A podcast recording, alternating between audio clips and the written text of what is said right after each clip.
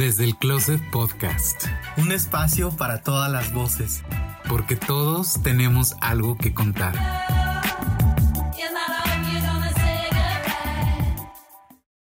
Saludos a Hispanoamérica Radio. Gracias por retransmitir nuestro podcast.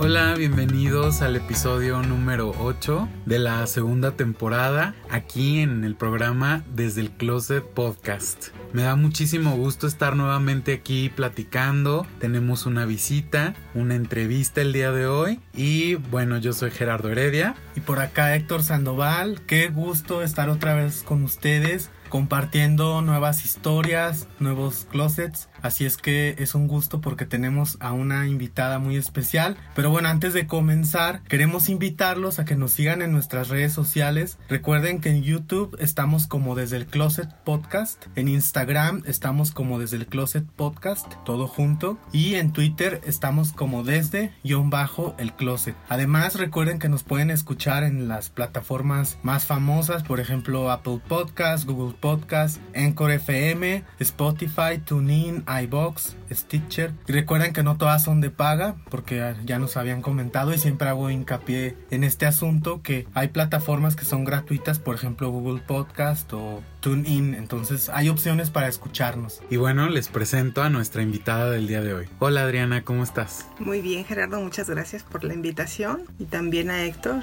por estar aquí con ustedes con este diálogo. Vamos a ver qué sale.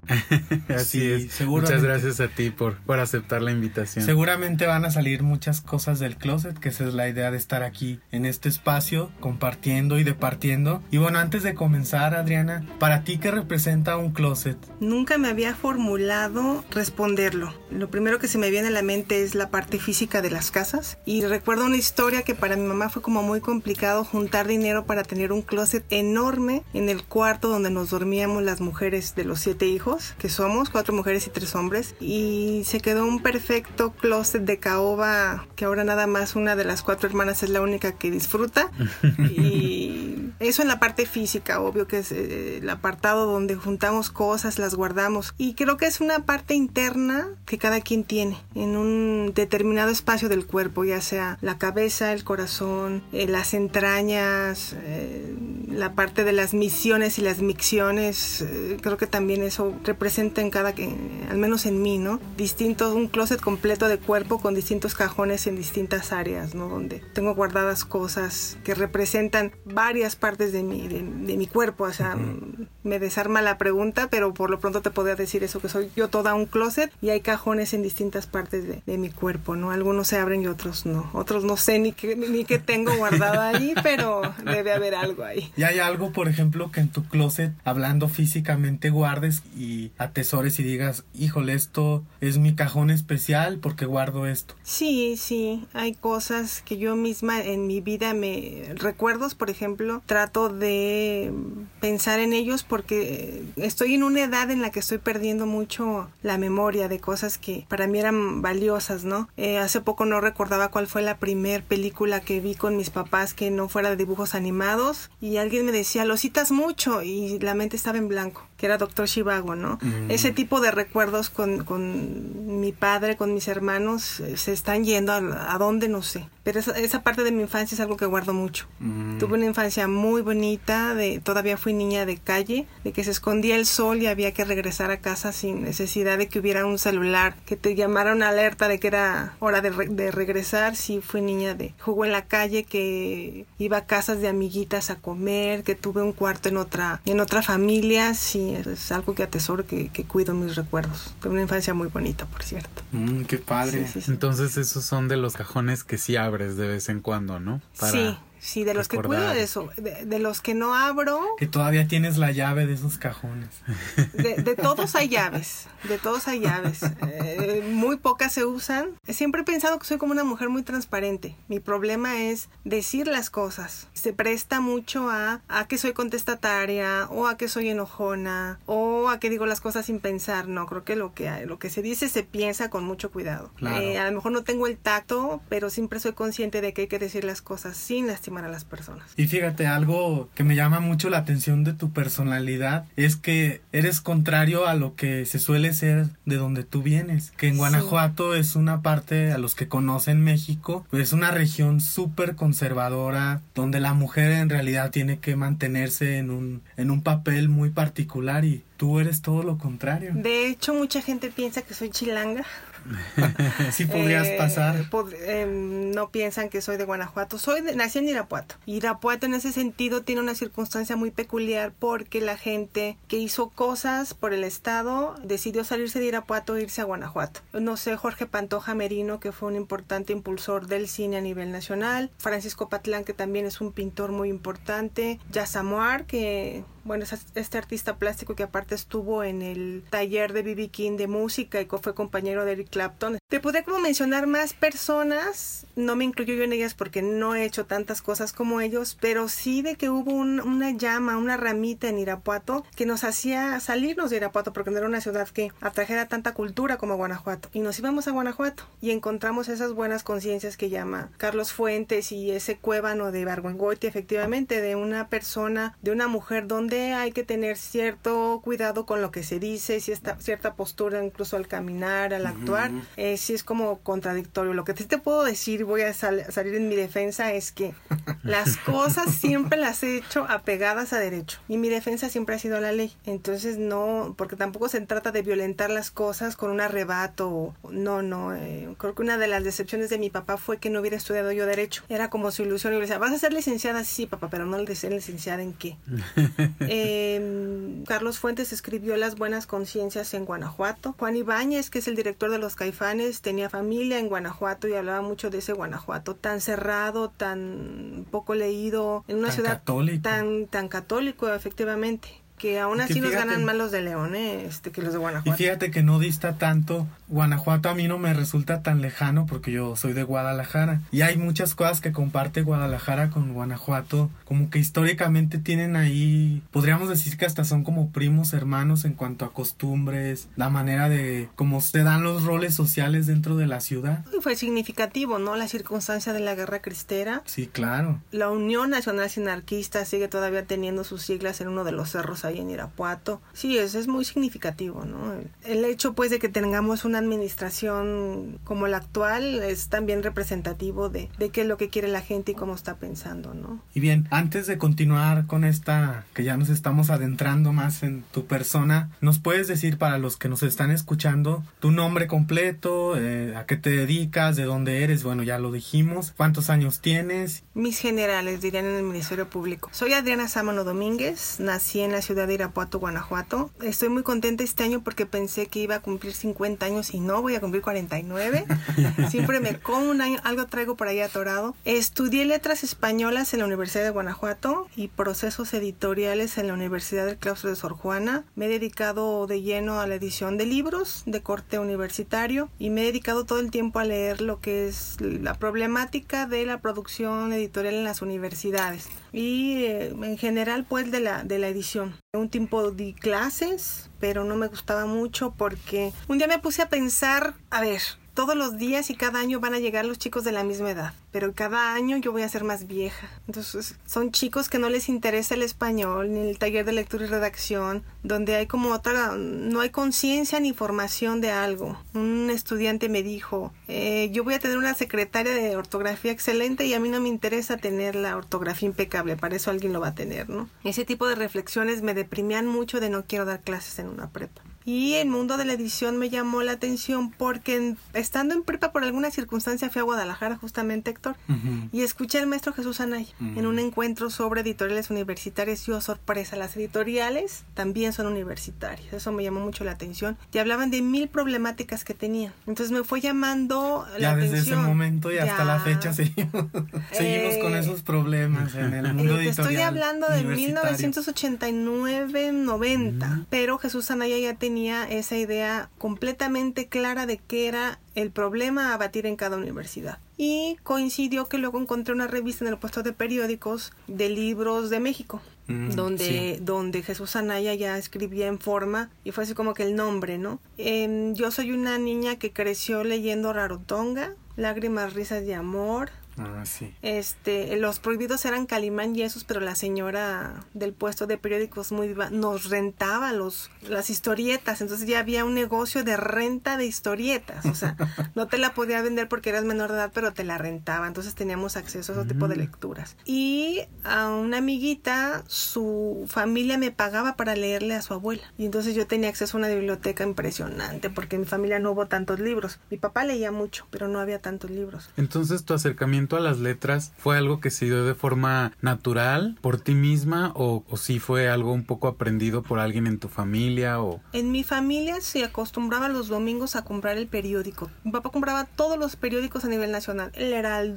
de México, El Sol de México, El Universal. El Universal y bueno, los que eran de Irapuato, que era El Sol de Irapuato, este, la M. eh, ya después fue el Nacional. Y era la, la tradición de los domingos irte a leer las caricaturas ahí en la Ah, sala. sí.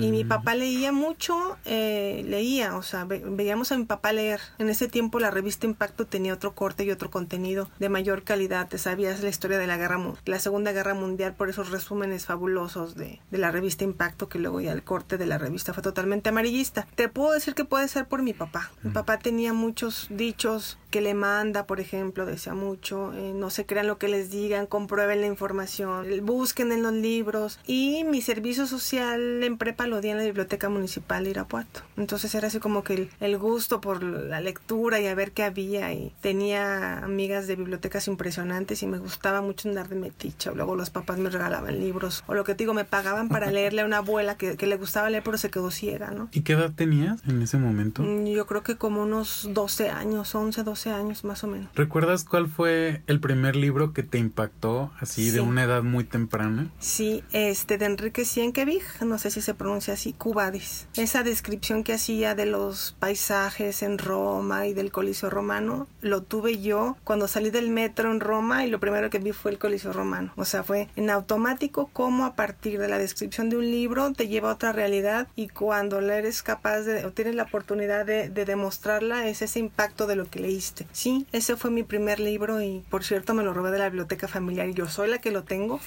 Mis hermanos no lo saben.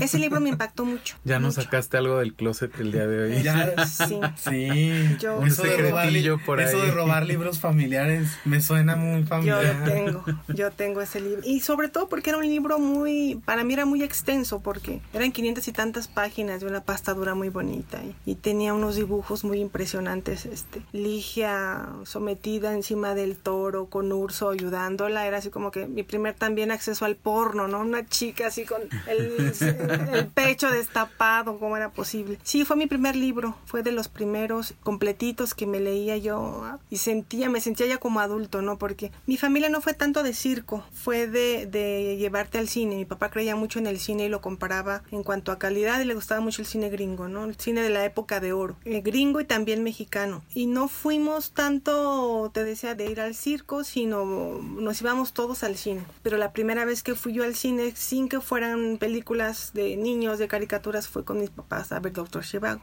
Y entonces ya después, oh, sorpresa, hay un libro. Entonces no entendía que el lenguaje del cine era totalmente diferente al lenguaje de la literatura, ¿no? O empezábamos a leer los libros de los hermanos Grimm y yo no entendía por qué la sirenita no se suicidaba en el cine si se suicidaba en, en la literatura. O las, las hermanas de la Cenicienta, las hermanastras se cortaban los pies, entonces no encontraba yo... Para que le escupiera la... Exactamente. La zapatilla. No, no entendía yo a esa corta edad que eran lenguajes, te digo, totalmente dispares, uno salido del otro. Fíjate que me identifico mucho con lo que estás diciendo, porque mis papás también fueron lectores, han sido eh, y siguen hasta la fecha. Y yo creo que, bueno, hay fotos ahí de, de muy, muy chico que mi hermano y yo también este, estábamos en, en el baño con, con un revistero y estábamos con un libro, ¿no? Así en, en el baño, a una edad así Muy como de- concentrados y ahí leyendo. Sí, y mi mamá nos leía mucho cuentos de Hans Christian Andersen como La Ujú. Sirenita. Y también eh, al mismo tiempo mi papá, él trabajó mucho tiempo para Cinépolis. Entonces el cine era nuestra segunda la casa. Entonces yo tengo esa, esa perspectiva también así de, del libro y la historia y que la sirenita se convierte en espuma de mar y en eh, la película en Disney pues es otra historia completamente distinta. Así es. Pero creo que, no sé, en mi caso me han gustado las dos partes, ¿no? Así como esa parte bonita y de fantasía de, de Disney, pero también esa parte realista y cruda de los cuentos originales, ¿no? Entonces hay personas que dicen, no, me gusta más el libro que la película o viceversa, ¿no? Pero en mi caso como tuve los dos y justo ahorita que lo mencionas, creo que nunca lo había pensado de esa forma, que pude como abrazar las dos partes, ¿no? Así muy, muy independientemente y creo que nunca ligué una con otra, sino que yo lo veía como dos cosas muy distintas, ¿no? Como si fueran historias diferentes y no que una venía de, de la otra. Conozco a una persona que no ve la película si antes no ha leído el libro.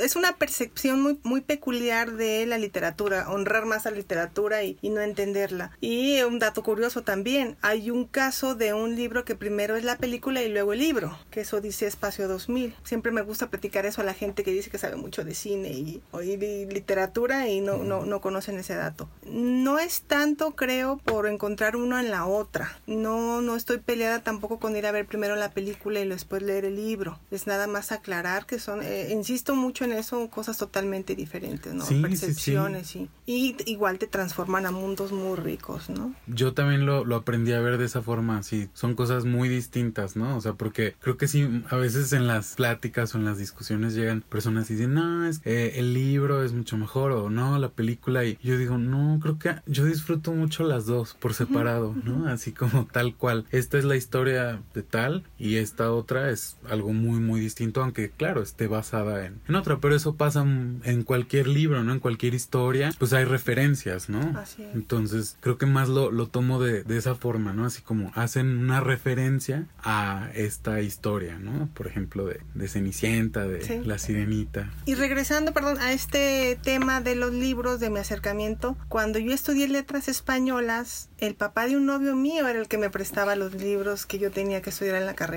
Y era muy bonito porque le decía yo a ese novio, no tengo este libro, no te preocupes, está en mi casa. Entonces era una maravilla ir yo a la biblioteca del entonces suegro mío y, y haber estudiado mi carrera con parte de su biblioteca. Acabo de ver ahorita a un, a un sobrino que él no sabía esa historia de, de que yo estudié con los libros que había en la biblioteca de su abuelo. Porque entonces era, yo me fui a estudiar a Guanajuato cuando mi papá tenía una circunstancia económica terrible. Entonces me tocó trabajar y estudiar al mismo tiempo. Y no había posibilidad de que sobrara dinero para comprar los libros. Y en mi época era el respeto, el que sacaba fotocopias era un sacrilegio porque había que tener Sí. respeto no tanto al copyright, era al, al libro como objeto, o sea, tienes que tener el libro porque y obviamente era, no se rayaba, era no se rayaba, por supuesto que no se rayaba. Ese también es todo un tema, ¿no? De si se rayan o no se rayan los libros. Ay, yo en mi caso confieso que sí los rayo. Yo también los rayo, la verdad. Es como hacerlos míos y decir, bueno, este es un libro mío, ¿no? Yo lo, yo lo compré y yo lo voy a disfrutar y, y sí me gusta como subrayar o remarcar ciertas partes, ¿no? Que, que después puedo regresar a ese libro y buscar así esa parte que me llamó y que dije, bueno, esto es algo importante para... Tocas algo muy interesante porque les platicaba de este personaje que para mí fue uno de los críticos más importantes del cine de México, Jorge Pantoja Merino. Un día vio a mi hija leyendo Stephen King. ¿Qué porquerías estás leyendo?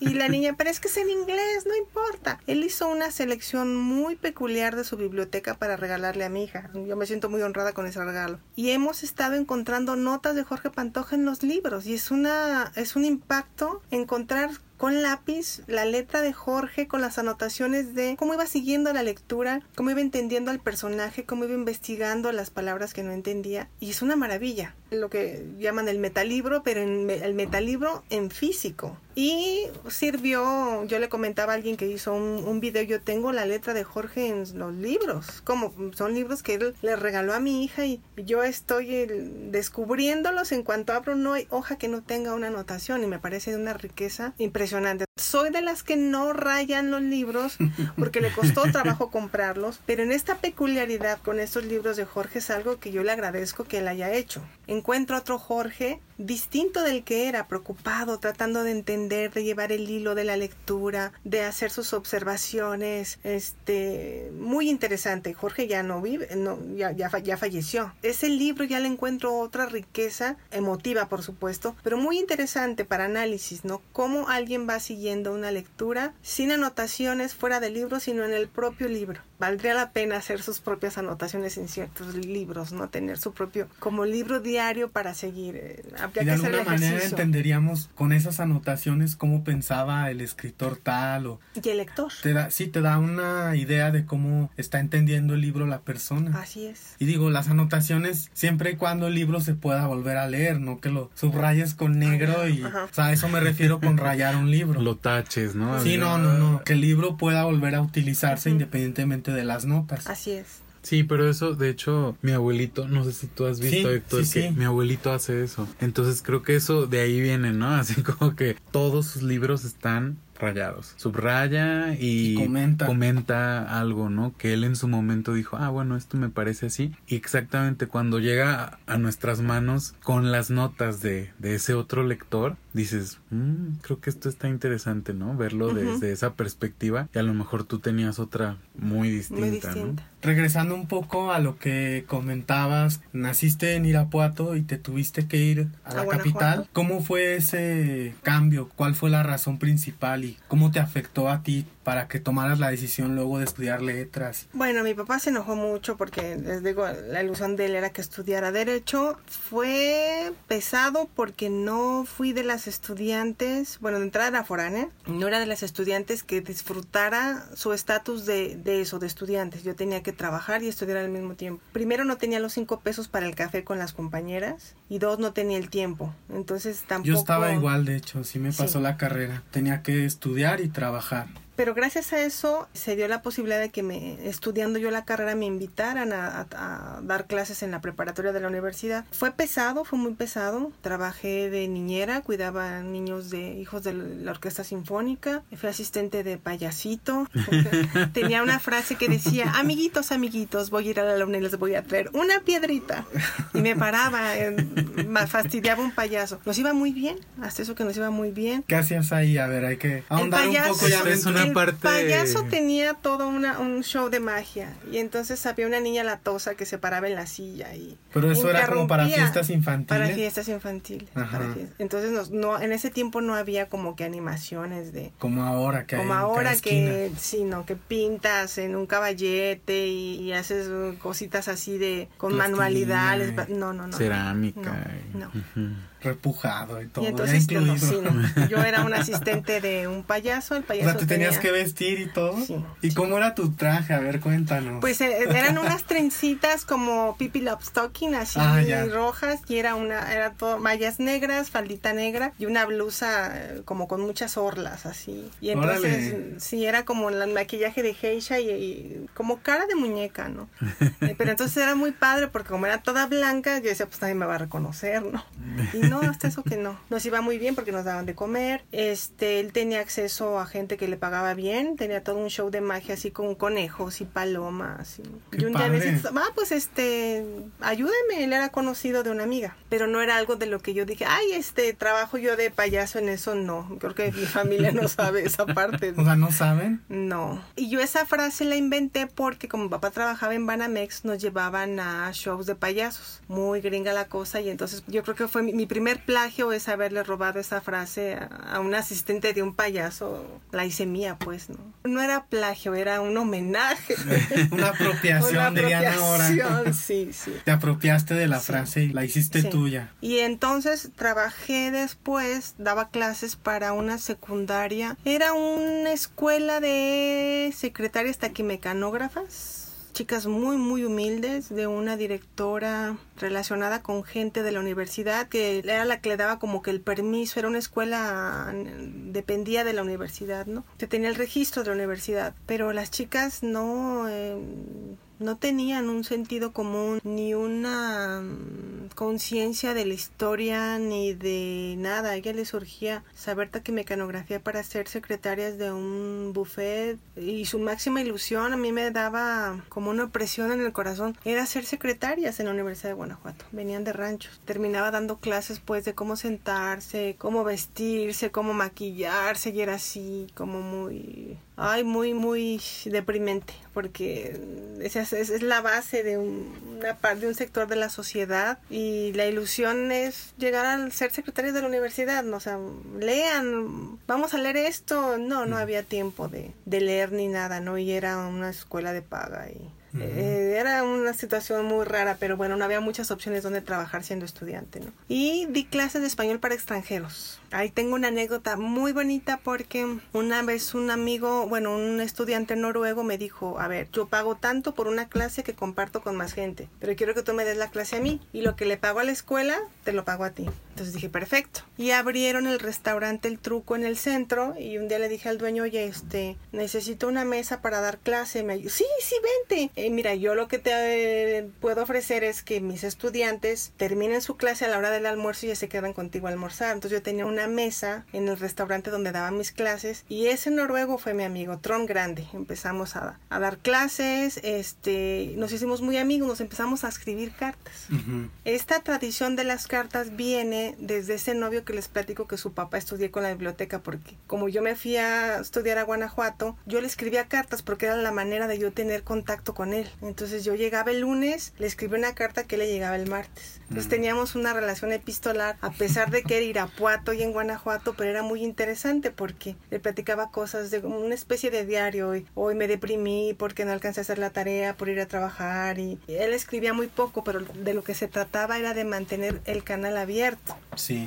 Y de que estuviéramos juntos. Y el papá nos mandó a hacer un buzón, porque en una ocasión él le llegó una carta, limpiaron el patio, la carta se mojó, se hizo un show y entonces el papá mandó a hacer el buzón especial para las cartas que llegaban.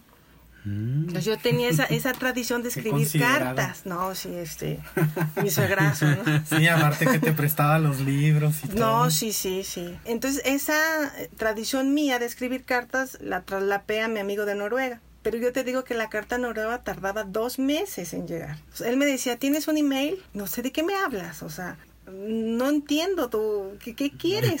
No sé. ¿Y eso para qué año fue más o menos? En el 92, en el 92 o 93. Sí, que empezaba lo del correo electrónico. Fíjate, en Guanajuato existía un solo fax y estaba en el periódico El Nacional. Y para ir era súper lejísimo y un rancho y se cortaba y era una cosa como del diablo. No sabíamos qué pasaba. Y era creo que el único fax en todo el estado. Empezamos a escribirnos cartas, y escribirnos cartas. Él vino después para presentarme a, su novia. Se casaron y dejamos de escribir, no supimos nada. Y un día eh, dije, voy a ver qué pasó con mi amigo Tron Grande. O sea, ¿qué pasó de él? Lo busco en Google, lo veo y digo, se hizo modelo, ¿qué le pasó? No es el tercer hombre al mando del Banco Nacional Noruego. Mm. Órale. Y es mi amigo. ¿Qué tal? Eh? sí. Y es un hombre muy guapo, muy, muy, muy guapo. Amigo y exalumno. Amigo y exalumno. No, y aparte un día me escribe pidiéndome una carta de recomendación porque está yendo no sé dónde yo, pero yo solo soy tu maestra, sí, pero no importa. Entonces esa carta le fue abriendo como que muchas puertas. Él este metió un rollo de inversión en Noruega que les generó mucho dinero, una estabilidad muy alta. Pudieron zafarse de los petrobonos con Brasil porque él siempre ha sido muy inteligente y un día me hablan de gobernación, que por favor no cuelgue. Yo pensé que era un, una extorsión o algo. Hasta que me hablaron que por favor querían, era él para preguntarme cómo estaba. Yo es que también estaba pensando en ti, te busqué en Google y mira tú. Cosas como muy, muy interesantes. A eso me ha llevado la vida, tener como que esos encuentros que luego han hecho, han, han dado frutos o se han convertido en cosas muy peculiares, para mí muy extraordinarias, ¿no? Por ahorita no tenemos como que mucho contacto porque su situación es muy de aquí, puedes pasar secretos y no sé qué traigas con países tercermundistas. Vamos a esperar que acabe su puesto y algún día lo vamos a traer aquí para entrevistar. Sí, claro. Estaría este, padrísimo. Sí. Después, les digo, di clases de español para extranjeros. Eso me quitaba mucho tiempo y me metí a trabajar al Nacional. Y en el Nacional nadie se quería quedar a las guardias. Entonces yo me quedaba a las guardias, pero me bajaba con los de fotomecánica. Entonces aprendí muchísimo sobre impresión muchísimo, o sea, la parte de la fotomecánica, me enseñaban a montar mandarinas, a limpiar las láminas. ¿Perdón, qué es montar mandarinas? La mandarina es un papel naranja, por eso le llaman mandarina, sobre el que empiezas a ponerlas, a montar las hojas para que case pie o cabeza para luego doblar el papel y ah, llevar la foto a, a sacarle una fotografía y de la fotografía sacar un negativo, del negativo llevar la mm. placa. Entonces yo aprendí cosas de la vieja tradición de impresión con el periódico El Nacional. Yo no tenía ni idea que algo así existía. Antes los procesos eran más complicados, que tenían que sacar foto. Ahora ya todo se va directo a placa y a impresión. Antes eran varios pasos, digo. Yo también en mi ex trabajo en Guadalajara algo me... No lo viví directamente, pero sí me explicaron cómo eran los procesos hace 20 años, 30 años. más Digo, yo también ya no soy tan jovencito, ¿verdad? Ya, ya tengo mis treinta y tantos. Y te ves más joven. Y me veo más joven. Esa parte de tratar de ampliar esa visión de cómo se hacía el libro o de cómo estaba involucrado el asunto con la lectura.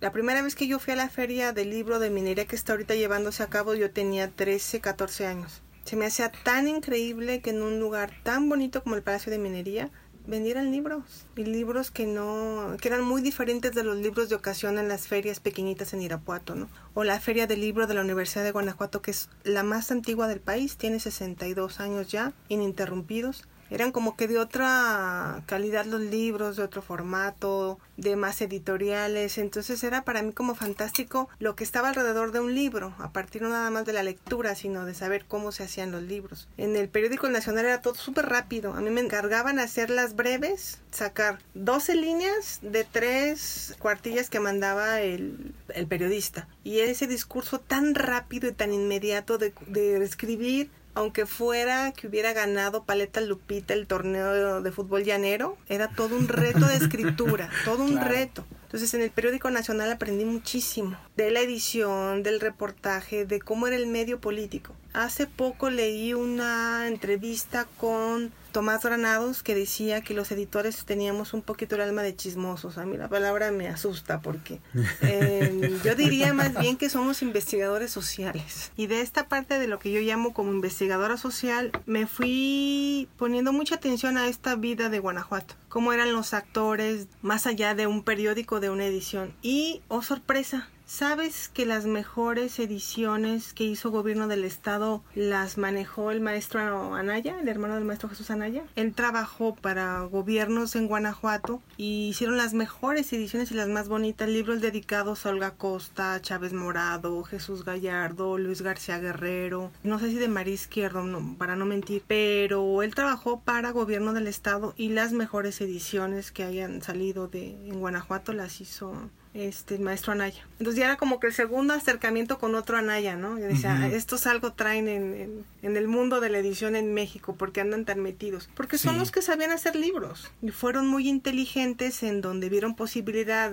independientemente de quién los hiciera, de sacar buenas ediciones de libros. Unos libros en pasta dura bellísimos, de formatos muy grandes, que no se han vuelto a hacer, no se han vuelto a hacer. Que igual a veces no se trata de temas de presupuesto, sino más bien como de qué tan creativo eres para resolver una situación con un libro. Así es. No es presupuesto, es como si sabes manejar el tema, el asunto, sacas un buen libro. Yo siempre he pensado que en el caso de las universidades, de lo que se trata en cuanto a áreas editoriales es de voluntad, porque hay presupuestos que se destinan para muchas cosas en México no existió esa, esa, como ese respeto al libro académico. Creo que se hizo valioso cuando Conacid empezó a decir que el libro que no tenía ICBN no era libro y se empezó a normar la parte de los ICBNs, de las páginas legales, de si eran compendios, esta parte pues de lo que te marca la ley federal de derecho de autor. Pero es una parte muy importante porque en el caso de las universidades ya salté, ya di el salto para allá. Nosotros no nos regimos por circunstancias del mercado. No cuánta cosa llega a veces a la mesa de un editor universitario es cuánta cosa se imprime. No hablo de procesos de selección y de calidad, pero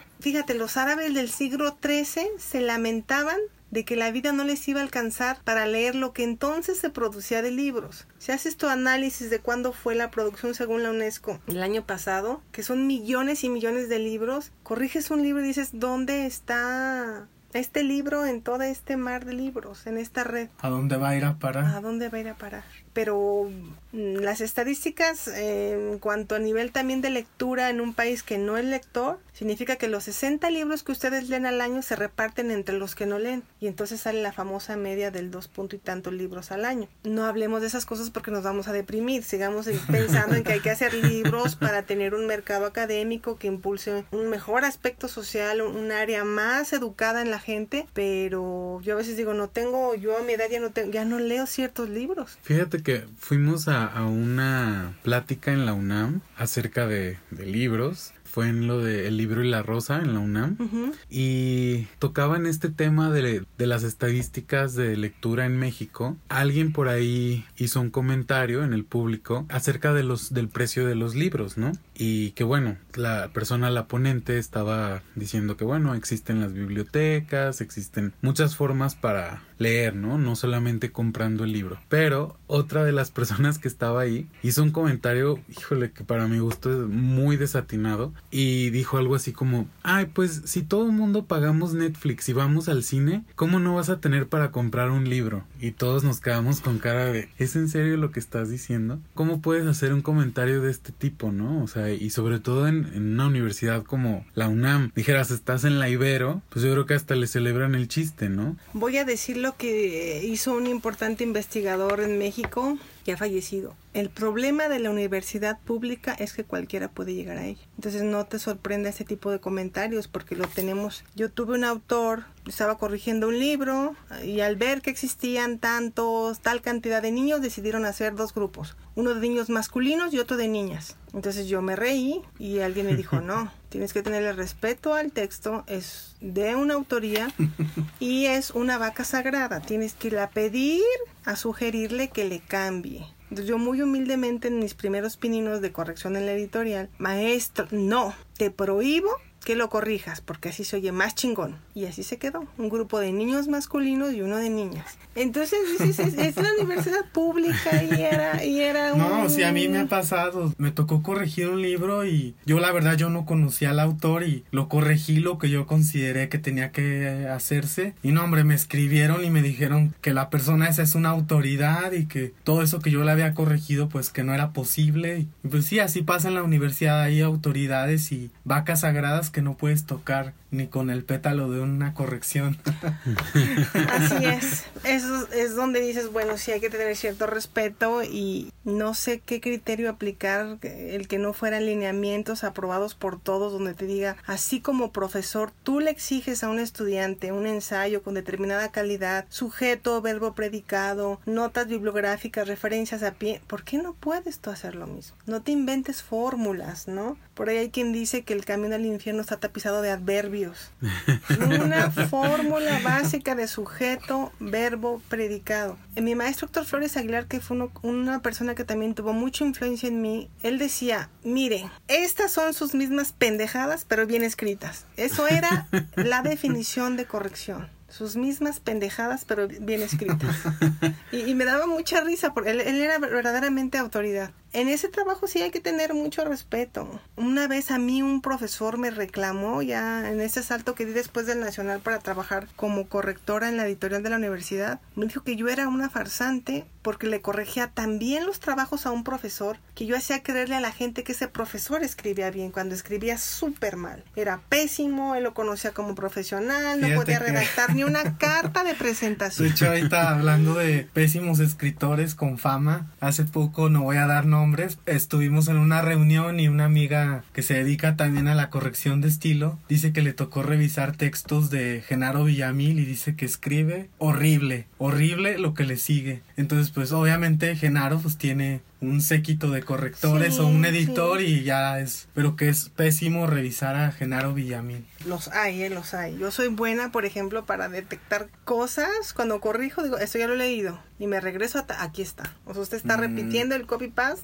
Se le barrió en este otro capítulo. y Lo que me dijo acá ya lo dijo en esta parte. Pero siempre con esa humildad. No es de, usted es el que aparece como autor. No, ese hombre iba indignado. Sí. Dije, a ver, espéreme, no soy farsante, soy excelente correctora. me precio de decirlo tanto. Y ese es mi trabajo. Hacer que el hombre se luzca. Y eso es un área editorial. Y además tocas un tema como las áreas editoriales de las universidades siguen controladas por hombres. Son muy pocas las, Son- la participación femenina. Bueno, yo al menos en donde yo estoy, en realidad hay muy pocas mujeres, son más hombres los que manejan todo eso. Es un dato curioso. En el caso de la Universidad de Guanajuato, tuvo un impulso muy impresionante con una mujer, Margarita Villaseñor. Le apostó a publicar plumas que después fueron un éxito. Tomás Segovia, Eduardo Lizalde, Gorostiza. ¿Quién en los 70 se hubiera atrevido a publicarle a gente que no era conocida en la Universidad de Guanajuato por esta persona? Creo que en el caso de la Universidad de Guanajuato es un caso muy peculiar, porque sí ha tenido mujeres. La primera, te digo, fue Héctor Flores Aguilar, alias El Muerto Flores, una mujer que se llamaba Lidia Cervantes, me estoy saltando, pero los que más recuerdo, Benjamín Valdivia, mucho antes Margarita Villaseñor, Norma Rosas Mayén, Cecilia Candiani, no Cecilia Barreto, Adriana Chagoyán, Adriana Sámano, servidora, ha tenido más mujeres que hombres. Mm. Lo que sí te puedo decir es que el éxito ha sido más con administraciones de mujeres. Margarita Villaseñor, actualmente Elba Margarita Sánchez Rolón, yo siempre les digo que las margaritas les vienen bien a las editoriales por el, caso y, y el mío. Este, el mío porque en un año sacamos 97 libros y se disparó la producción así. El problema, bueno, yo se los dije, yo hago libros, no los vendo, hagan algo con las bodegas, que esa es otra. La rentabilidad del libro universitario no está en lo que tú consigues de venta por unidad, es en la capacidad que tú tienes de hacer rolar ese libro para que haya más lectores potenciales y tengan acceso a lo que tu comunidad, tu capital intelectual está produciendo. Lo que reviste a las universidades son sus publicaciones. A la gente no le importa cuántas líneas de investigación y generación de conocimiento hay en una universidad, ni cuántos SNI, ni qué publican las universidades. Entonces yo siempre se lo he dicho, a ver, usted quiere lucirse con su igual de cualquier universidad, restréguele en la cara lo que usted publica, las ediciones que usted hace. ¿Qué le va a regalar? ¿Una charamusca de Guanajuato? O, o- o- o un- o una cerámica de San Luisito en la cara. Una foto en el, en el callejón del De- beso. En la cara, lo que usted- una, una buena edición de lujo. Y usted le diga, mira, esto hacemos. Nada de números de ni estadísticas, algo tangible, un libro. Que para eso se necesita pues una inversión, ¿no? Yo tenía un rector que me decía, este, ¿qué libro le puedo regalar a este congreso? Notas prácticas sobre las crías de cabras, que fue un texto que a nivel Sudamérica tuvimos impresionante un éxito. Química organometálica de los elementos de transición fue el segundo escrito en español en toda Latinoamérica. Está bien, hay mercado para eso, pero su libro de lujo, su edición bonita de horas y callejones, de tesoros de la universidad, háganlo. Ahorita hay un buen impulso muy grande con este rectorado. Le pese a quien le pese. O sea, independientemente de los problemas que estén pasando, hay un rector que está impulsando porque está creyendo en el libro. Y eso implica una, una garantía de, de una mejor calidad. ¿Qué es lo que pasa? Pues las editoriales también están controladas por sindicatos. ¿Qué significa? Que tú tienes un horario de 8 a, 8 a 4 de la tarde, 8 horas diarias. ¿Cuánto puedes revisar en 8 horas si el promedio de revisión son de 10 hojas por hora? Pero el trabajador tiene que salir al baño, tomarse su hora de almuerzo, respirar, Comer. platicar la circunstancia del día, la noticia, y entonces cómo les exiges, ¿no? Pero sí ha habido impulso por el libro universitario. En mi época fui a presentar el famoso examen del Fondo de Cultura Económica. Para mi director fue decepcionante que yo sacara 8.4. Yo, pero estoy en el récord de las que sacamos 8.4. No, pues pensé que ibas a sacar un 10, era un examen muy difícil, donde tenías que hacer con marcaje de pruebas una corrección así impecable, inmaculada. Y cuando fui a hacer el examen, me acuerdo mucho que estaba don Alecho Macero sentado, una anécdota muy bonita, bueno, es me deprimía mucho antes, ahora digo, yo la viví. Y el pobre Alecho Macero, el escritor, estaba sentado con una hoja en blanco volteando al cielo. Maestro Eli, ¿qué está haciendo? Pues es que me llegó un oficio de recursos humanos y la, la licenciada de recursos humanos dice que mi expediente está incompleto porque no tiene mi currículum. Me van a dar de baja de la nómina. Entonces está así impresionante. En ese tiempo estaba María Luisa Armendáriz de directora del Fondo de Cultura y María Luisa, al maestro Ali le están haciendo eso. La tonta de, no sé, o tonto de recursos humanos, que vaya a la enciclopedia de México y saque una fotocopia. El, maestro no se acordaba de nada, y pues no sé qué poner. Yo me, acuerdo ese, ese acercamiento con Ali, me gustaba mucho. Él tenía conocidos en Guanajuato. Iba muy seguido a Guanajuato con Alba Mora, las, las Domínguez Mora iba ahí a, a visitarlas. Y era un hombre tan tranquilo, él contaba la anécdota, él sacó la edición de Pedro Páramo, y lo contaba tan chistoso porque decía, no, este cabrón y yo, refiriéndose a Juan Rulfo, yo lo acompañé a la editorial y el pendejo que se cae, se tropieza y todas las hojas volaron, las juntó y ese es Pedro Páramo. ¿En serio? Así contaba la anécdota de que por eso no se entendía y era toda una revolución el discurso. Cosas muy bonitas. Así conocí a Don Ali en el fondo cuando fui a hacer el examen para corrección. Yo venía muy orgullosa con mi 8.4 porque nadie ha sacado 8.5 ni nada, hablamos muy poco. Y mi director muy decepcionado, mm, sacaste 8.4. Ahorita que ya que nos estás contando todo esto, cómo has vivido el editar libros y el trabajar en el mundo editorial y regresando también a la parte donde como que quedé impactado que trabajaste como payasita.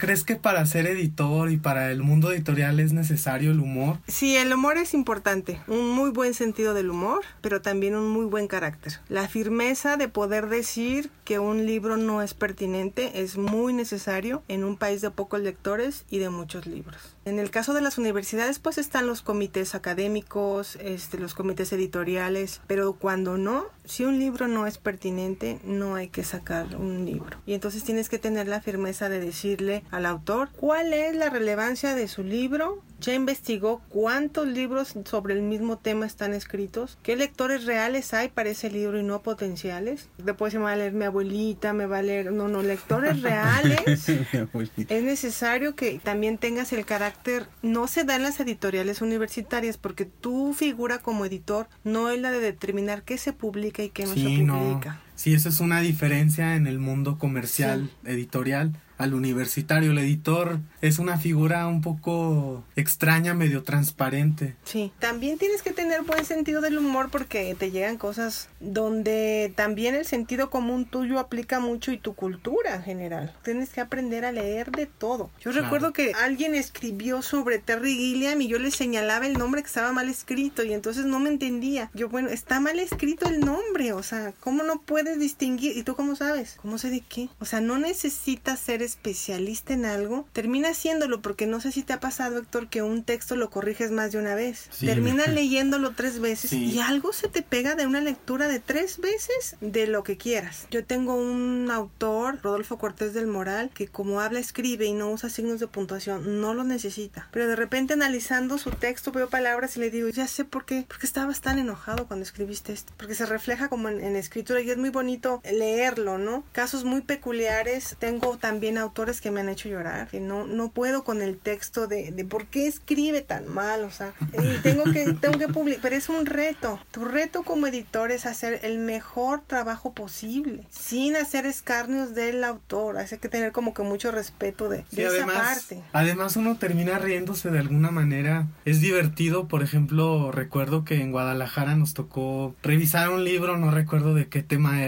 ya cuando nos pasaron las reseñas de los autores, decía es doctor, en no sé qué, no sé cuánto, es ni no sé qué, y karateca, no sé qué, cinta, no sé cuánto, dices, ¿qué onda? Esto es el humor a todo lo que da, es que de repente los académicos, queriendo y no, nos llevan al humor, un humor involuntario. Adriana, hace un momento comentabas acerca de la feria de minería y que has estado inmersa en, en esta feria por mucho tiempo. ¿Cómo has visto el cambio? El primer acercamiento fue como público, te lo dije, como tres años. Y después, cuando ya trabajaba yo en la Universidad de Guanajuato, nos llegó de rebote un oficio. Primero invitaban al Instituto Estatal de Cultura a hacer...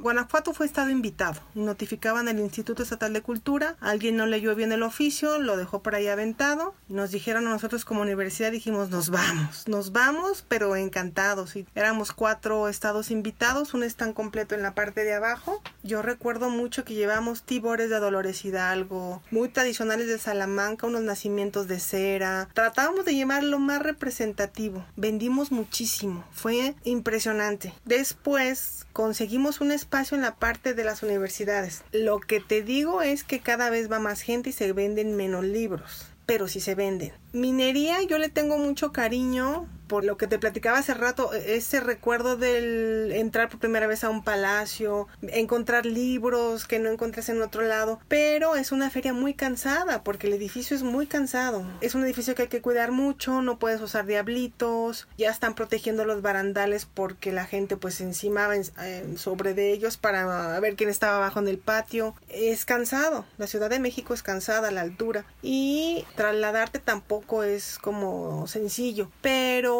hay mucha demanda en materia editorial y está como más organizada por los estados que están invitados y por las, las áreas como están ya ubicadas. Hay más ordenanza en esa circunstancia de las filas que te van llevando para la, la firma de libros hay más cuidado de los días que pueden entrar los niños, porque luego los maestros invitan a los niños a ir a la feria y los niños van a robarse lo que pueden, porque tienen que demostrar, y digo robarse porque de repente hay cosas de promoción que no son de regalo y se las llevan, que entonces como que no hay control. sí, eso es clásico en las ferias de libro. En Phil, por ejemplo, es clásico que llegan a los stands a pedir ¿Qué me regalas? Yo me acuerdo que eso es clásico en las ferias. Pero más que me regalan es también ¿qué me puedo robar? O sea, vas a una feria, el premio es que te puedes robar en el sentido de mira lo que me traje de la feria, no importa qué libro sea, ¿no? Yo me acuerdo que un niño se robó un libro de, de un análisis sobre pi en no sé qué variante de matemática de y dice, ¿para qué te va a servir el libro si no tiene ninguna utilidad? Pero es lo que vas y te traes de una feria, es el premio. O en la FIL Guadalajara también, esas broncas que se daban entre colegios el día que se abrían las escuelas y las peleas que había entre un colegio y otro al interior de la FIL también son, ah, fueron como muy famosas un tiempo en FIL Guadalajara, ¿no? FIL Guadalajara me tocó también casi los inicios donde no se paraba nadie. Hay gente que decía, no, esta feria nació exitosa. No, no, no, no sí, porque si venden esta idea, ¿no? Que esa feria nació exitosa. No, no había partes donde no había nada. Y nosotros nos ofrecían como universidad que fuéramos y era así como que, ¿para qué? O sea, ¿para qué? Porque, vamos, era la mentalidad del administrador. ¿Para qué voy a pagar para ir a vender libros? Pues porque es una feria, o sea, es un negocio. Y es proyección para la universidad y, y todo. es proyección. Es una feria que tampoco me pierdo cada año y es diferente. Hace poco, Astrid Velasco, ella comentaba que se le hacía muy pesado venir a minería. Y Gerardo Clos le contesta, sí, es muy pesado porque tienes tu vida normal y aparte tienes que trasladarte a la feria. Y en la FIL Guadalajara no, en la FIL vas a la FIL y nada más es la FIL. Sí. Te sustraes de todo lo demás. Lo demás no existe y es muy romántico porque vas al hotel más cercano y te dedicas exclusivamente a, la, feria. Aquí es tu cotidianidad, lo que abrumadoramente tienes que hacer todos los días y a partir a la FIL. Por eso siento que se hace muy pesado. Que es interesante, pues también los libros de ocasión que se hacen alrededor de la feria, ¿no? Que veo, pues que se sigue manteniendo la feria. Para mí es un logro que cada año siga otra vez la feria promocionándose con eventos. Eso me sigue siendo un triunfo, que no, que no se interrumpa una feria. Y tú que puedes tener como esas dos perspectivas de la feria, tanto como usuario como dentro del staff de la feria del libro, ¿qué diferencia podrías ver? Montar un stand en una feria es toda una parafernalia de muerte. Tienes que ver qué cantidad de libros puedes montar en tu espacio, qué es lo que le puede tener de impacto al público de la Ciudad de México, por ejemplo, qué llevaste el año pasado, cuánto se te pueden vender de tal tema, que no se te vaya la fecha de pago del stand, que no se te vaya la fecha y el horario en el que puedes traer los libros a minería porque obedece a un reglamento de tránsito de la Ciudad de México que no es muy sencillo, eh, son de horarios muy muy determinados, el propio horario de la feria que se maneja con gente sindicalizada de la propia UNAM, es todo un mundo. El, ahorita tenemos a una persona en la Universidad de Guanajuato, de la Universidad de Guanajuato atendiendo el stand y él pide apoyo a sus vecinos. Es un gremio muy solidario los libreros, son muy solidarios. El chico sabe que va a contar apoyo de su vecino para tener media hora de ir a bajar, a comer algo. Entonces es un gremio que en la noche se reúne para platicar, preguntan cómo están las ventas, cómo les han ido, pero es un gremio muy, muy solidario y es competencia. Sí, porque esas son las cosas que uno no ve, ¿no? Que vas a la feria a minería, pero bueno, estar ahí dentro. No, pues de nueve 9 de la mañana a 9 de la noche sí es muy pesado, ¿no? Es como todo un montaje, ¿no? Como cualquier obra de teatro, cualquier preparación. Ser librero es toda una profesión. Vendes algo que no sabes ni cómo va a reaccionar el público, sobre todo nosotros que no tenemos tanta experiencia en un producto donde tenemos que hacer un análisis de mercado. Nosotros sacamos el producto y se vende. O sea, sí hay venta de libro académico. La rentabilidad, insisto mucho en eso porque luego me dicen, una vez en la universidad me dijeron, bueno, ¿qué tan rentable es un libro? Y dije, a ver, a ver, ¿qué tan rentable es un estudiante? Un estudiante no es rentable, cerremos las universidades. Si quieren hacer libros rentables, editemos libros de modas, de dietas, de feng shui. No, no, no. No es nuestro propósito. De youtubers. Qué de- bueno que se, qué bueno que se, se indignan. No es nuestro propósito esa línea. Para eso están las editoriales comerciales. Exactamente. Pero sí conocí a una chica, no recuerdo de qué colegio era, a ella le exigían determinada venta al mes o la corrían. Y entonces, imagínate, la presión de generar libros, de hacerlos, de producir y aparte de venderlos, las áreas comerciales de las editoriales universitarias son áreas muy nuevas. Son muy pocas las universidades que tienen claro un factor de comercialización para aplicarlo a su libro. Cuando te dicen que el libro es, es un bien nacional, pero en el caso de las universidades es tener accesible el conocimiento que se produce en tu universidad hacia afuera. Los libros son un mundo, sean eh, universitarios, comerciales, es un mundo muy rico y muy bonito. Adriana, ya para cerrar esta plática contigo, me gustaría que nos comentaras cómo puedes llevar tu vida personal con tu profesión como editora, si es fácil o es difícil llevar a la par tu vida personal con tu familia, tus hijas y teniendo éxito profesional, el cual pues lo tienes. El libro es una cadena, un eslabón, una línea completa. Cada eslabón mal formado te atrofia la cadena completa. Creo que esta sistematización que aplicas en la corrección de los libros, no sé si te ha pasado, Héctor, que empiezas, primero corrijo esto, luego esto, la vas aplicando a tu vida. Vas empezando, bueno, mis pagos, teléfono, agua, luz, gas, eh, cosas prácticas, eh, cocina, recámara, limpieza, actividades vespertinas de las niñas y vas haciendo como tu checklist, igual como en los libros. Pero en mi caso, por ejemplo, sí te puedo decir que cuando fui encargada de la editorial de la Universidad de Guanajuato, a mí me costó un divorcio. Y sí hubo alguien que me dijo, se trata de trabajar menos y coger más.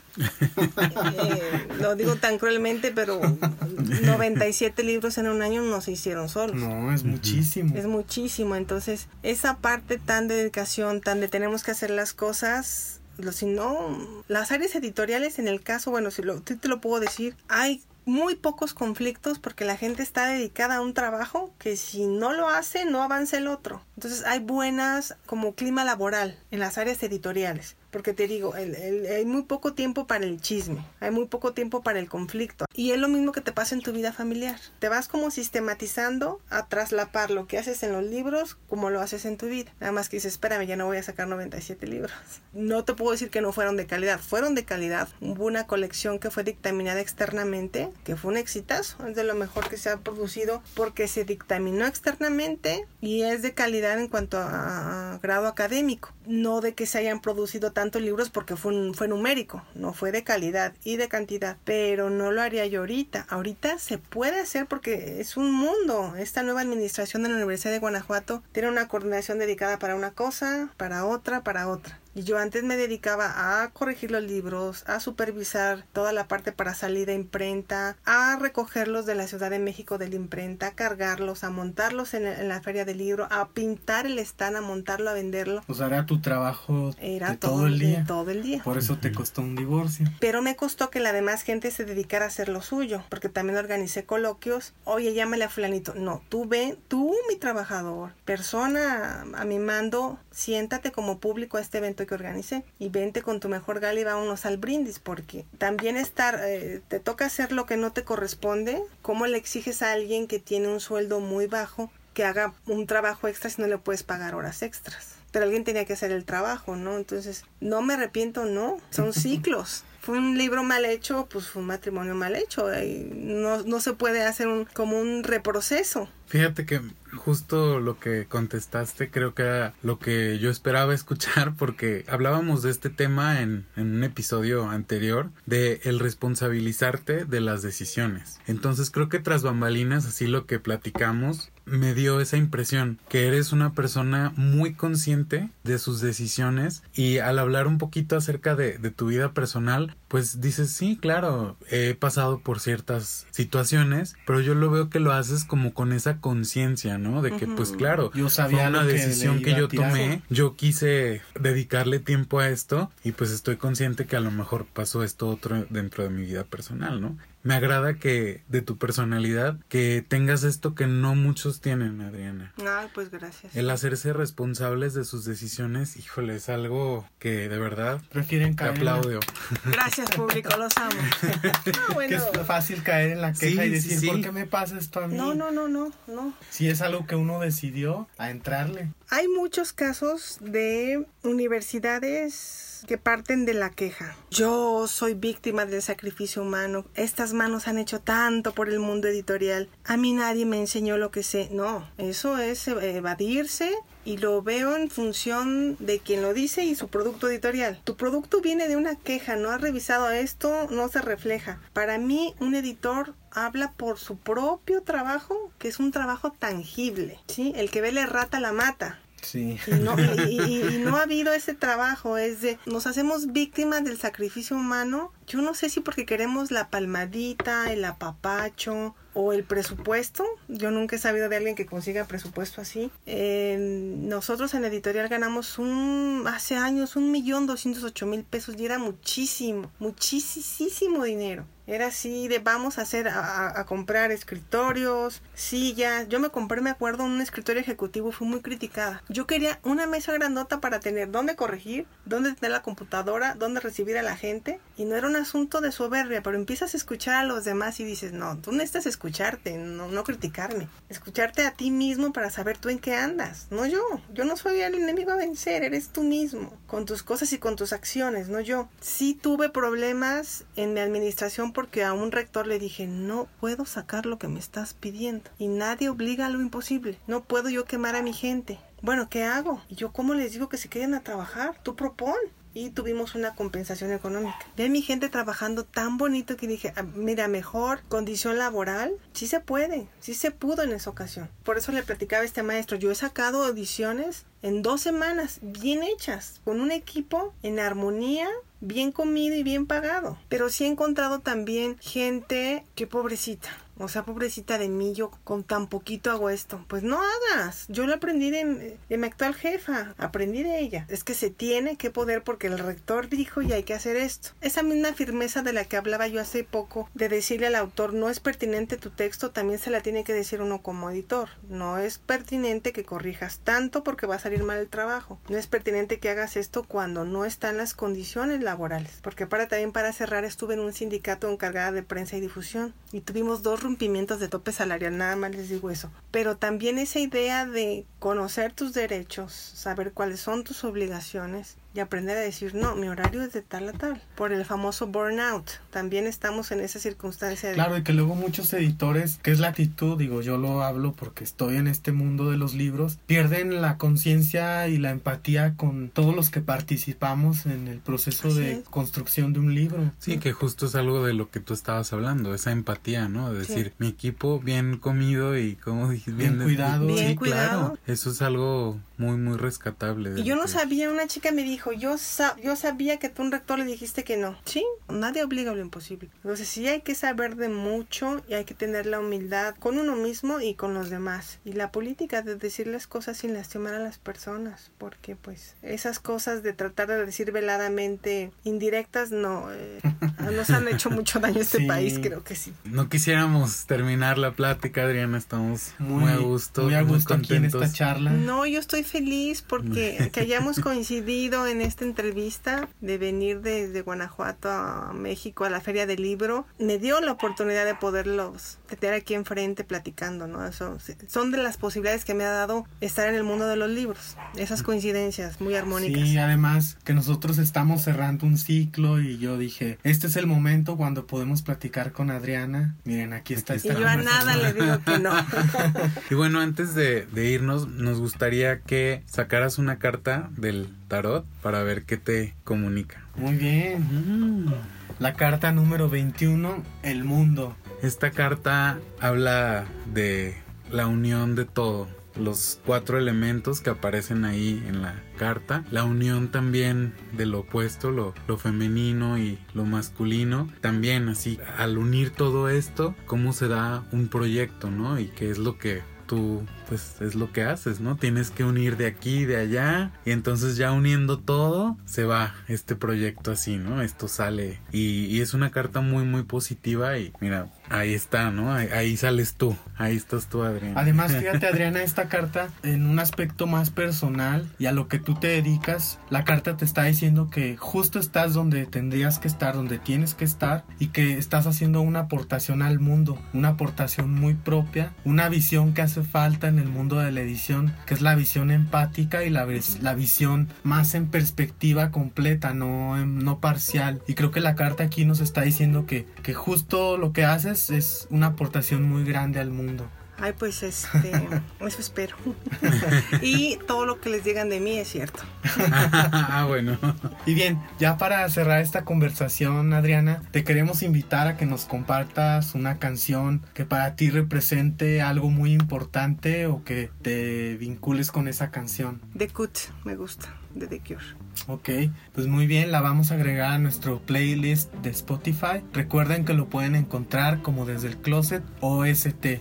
Y no nos queda más que, bueno, agradecerte Adriana por haber aceptado nuestra invitación. Vienes desde lejos y también ahorita un poco cansada con todo tu trabajo y de verdad agradecemos mucho que te hayas tomado el tiempo de venir. Gracias a ustedes, estoy muy a gusto. Nos lanzamos mucho tiempo, pero ustedes invitan mucho a compartir muchas cosas y es una manera muy agradable pues de estar aquí con esta armonía que tienen ustedes dos. Gracias a ustedes. Muchas gracias. Muchas Adriana. gracias. Y también gracias a todos los que nos escuchan, porque todos hacemos desde el Closet Podcast. Un espacio para todas las voces. Hasta luego. Adiós. Buenas noches, buenos días y hasta pronto.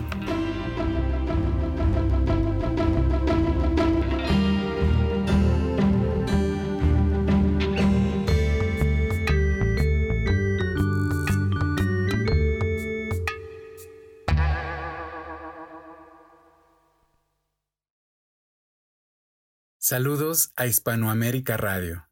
Gracias por retransmitir nuestro podcast.